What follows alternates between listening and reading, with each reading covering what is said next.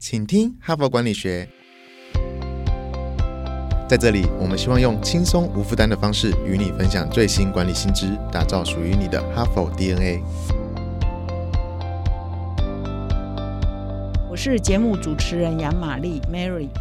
今天又是礼拜一，那么这一整个礼拜呢，我会延续上个礼拜数位转型的主题呢，这一整个礼拜来持续跟各位听众做分享哈。那么，如果你漏掉我上个礼拜的节目呢，或者是你有听到，我也可以再稍微重复一下，就是说，在九月二十九号呢，我们《哈佛商业评论》的十月号初刊。那么，在九月二十九号的那一天的早上呢，我们在 W Hotel 举办一个非常盛大的《哈佛商业评论》第一届的数位转型顶格奖哈，顶新格故，所以我们叫顶格哈。顶格奖的正奖典礼，那我们一共有三十三个企业呢，跟领袖呢，跟企业的领导人呢，得了我们数位转型顶格奖，有的是得领袖奖，有的是得到各种，比如说商业模式转型啊，卓越营运转型啊，或者是智慧制造转型哈。那么那一天来领奖的企业家，包括红海科技集团的董事长啊刘阳伟啊，以及旺宏的创办人兼董事长吴敏球等等哈。那么这一整个礼拜，因为我们有三十三个得奖的企业嘛，所以我觉得说这些企业他们怎么做数位转型的呢，是很值得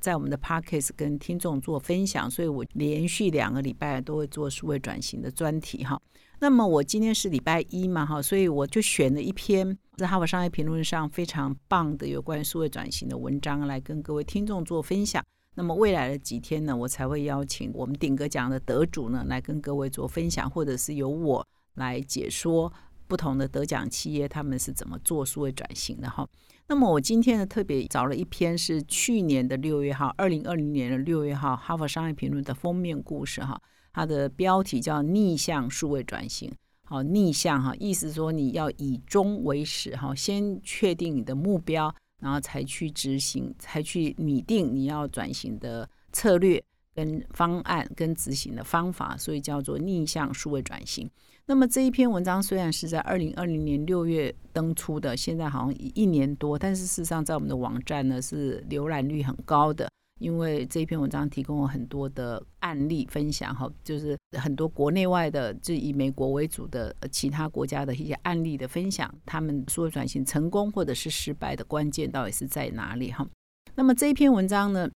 一开始就指出来，就是说。已故的啊，大家都知道有一个教授在台湾这企业界、财经界很有名，是哈佛商学院的教授，叫克里斯汀森。那很不幸，他在去年，也就是二零二零年的大概我们农历年间，就就因为身体的关系过世了哈。那么他在世的时候呢，他有一个理论呢，是全世界都非常广泛在采用的，叫做破坏式创新。那么也就是因为科技的崛起，所以。过去二三十年出现了很多新创的公司，它可能是一个新的科技，或者是一个新的营运的理念，哈，它就可以单点突破，就是靠一个科技技术，或是靠一个经营的理念呢，它就可以单点突破，颠覆许多传统的行业跟传统的公司，哈。这个我们看过太多案例的，比如说 Uber 啊、Airbnb 啊等等，都是属于这一类的，或者是 FinTech 啊。过去 FinTech 刚开始的时候，大家就有一个术语，就是说，哇，来自戏谷的科技人把这个华尔街的金融人的午餐都吃掉了哈，或者是说，呃，马斯克他在做他的这个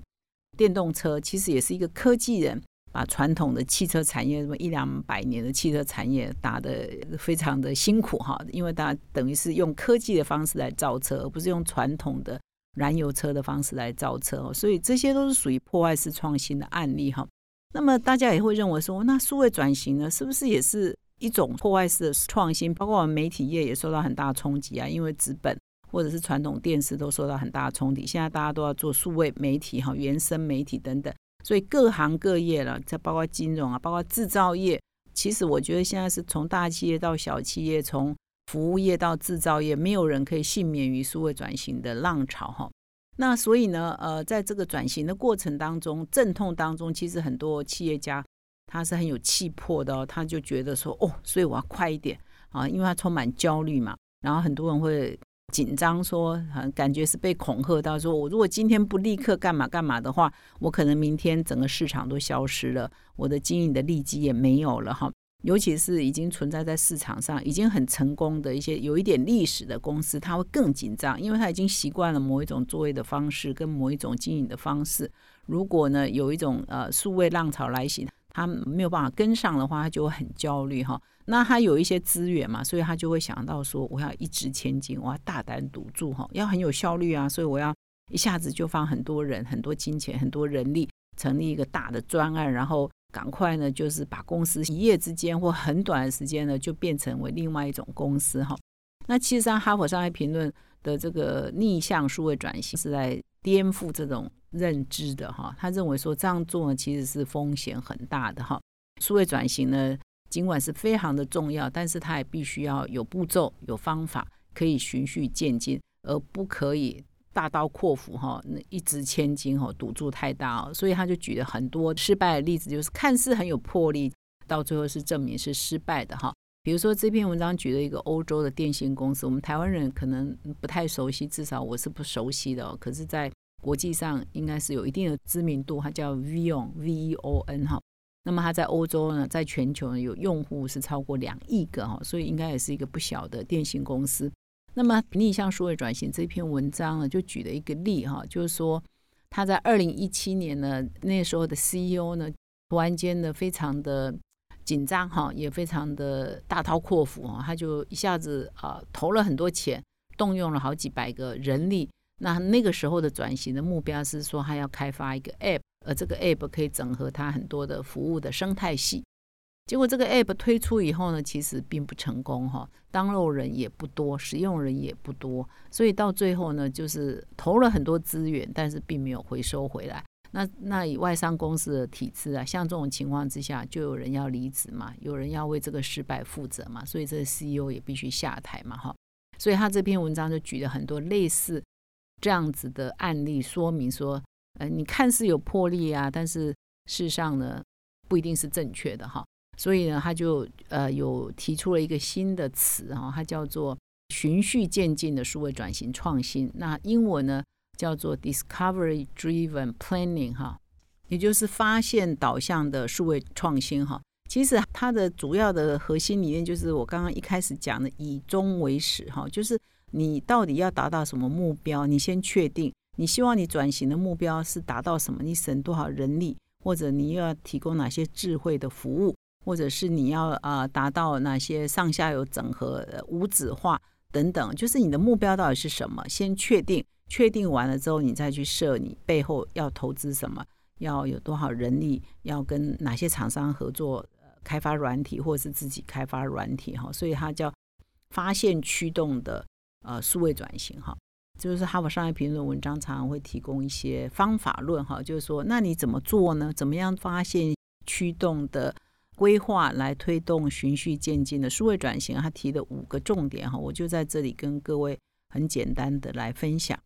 第一个重点呢，其实他提醒所有的企业家哈，你不要那么紧张哈。如果你已经是一家存在于市场上二三十年以上的公司。或者是短一点的公司，但是你一直都很成功，你有你固定的客户、固定的经营模式，你已经有你的利基点哈。其实你不用那么紧张哈。比如说我举一个媒体好了，像很多人可能会说，哇，你们《远见》杂志也好，《哈佛商业评论》是一个纸本啊，好像你就是一个旧的媒体，所以你马上要变成一个原生媒体，或者你明天就。就完蛋了哈！事实上不是的，因为你如果是已经是一个存在在市场上有一定的阶段的公司，你事实上是有很多资源的，比如你有人才，哈，你知道怎么做好内容，比如说像我们做内容的，你知道怎么做好内容，我有订户啊，哈，我有品牌力啊。你一个原生的媒体，你有品牌力吗？你是谁在做都还不知道呢？对读者来讲，他可能也不认识你，所以你不要那么恐慌，全盘否定你自己哈。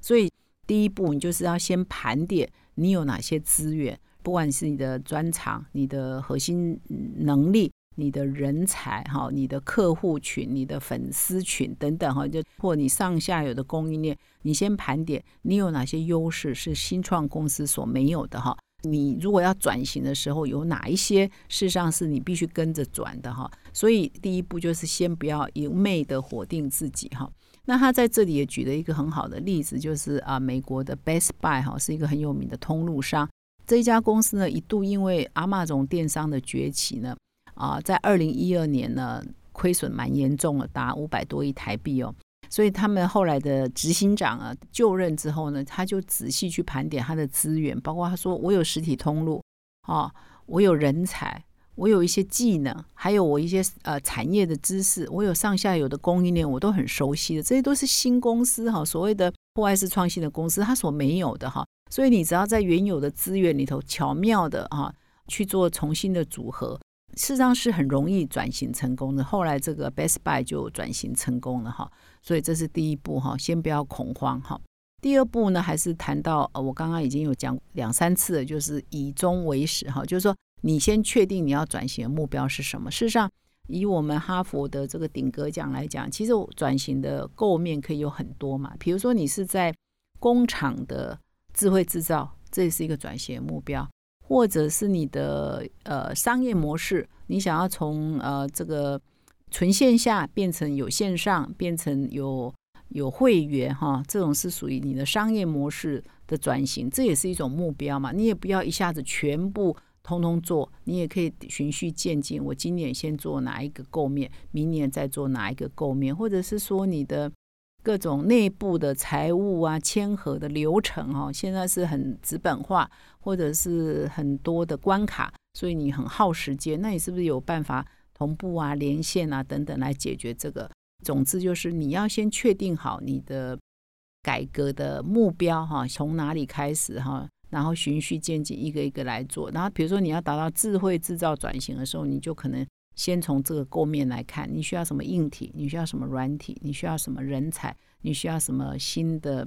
呃思考方式和 mindset 哈？你再从这边去推，然后再来做好你应该做好的准备，然后就可以影响这个智慧制造的路哈。所以你就是要以终为始哈。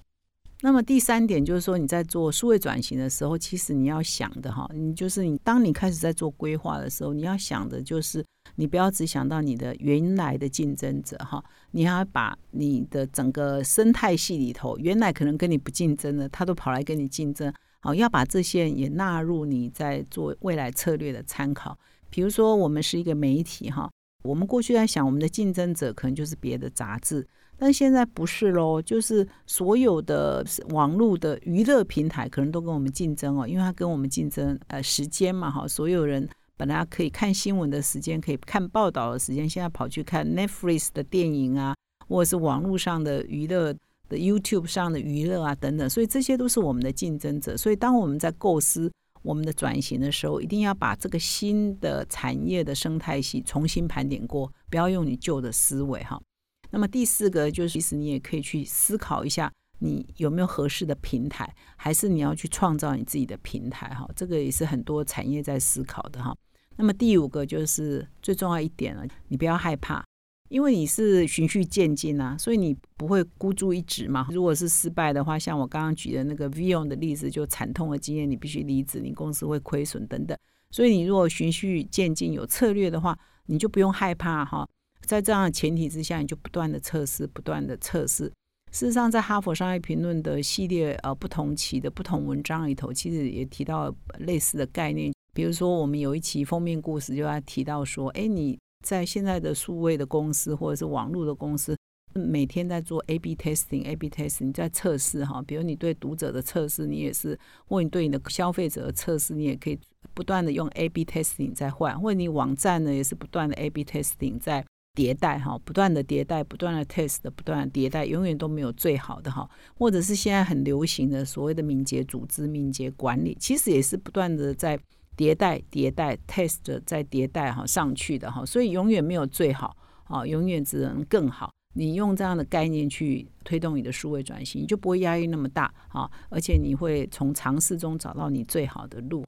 那么以上呢是《哈佛商业评论》，我精挑在近期内，我觉得在原文版所提的数位转型，我觉得这一篇呢是到目前为止呢是阅读率相当高的，就趁这个 podcast 的节目呢推荐给各位。以上呢是今天的读书心得分享哈，希望对各位有帮助哈。那么明天开始呢，我还是会持续的分享我们数位转型顶格讲的案例哈，那请各位再回来收听。最后呢，还是提醒你，如果你喜欢我们的 Podcast，请你现在就订阅，并且到说明栏看更多的管理观点。感谢你的收听，我们明天再相会。从团队到个人，管理的大小事都是 HBR 的事。现在就上 triple w 打 HBR Taiwan com 订阅数位版，首月只要六十元，让你无限畅读所有文章，向国际大师学习。现在就开始。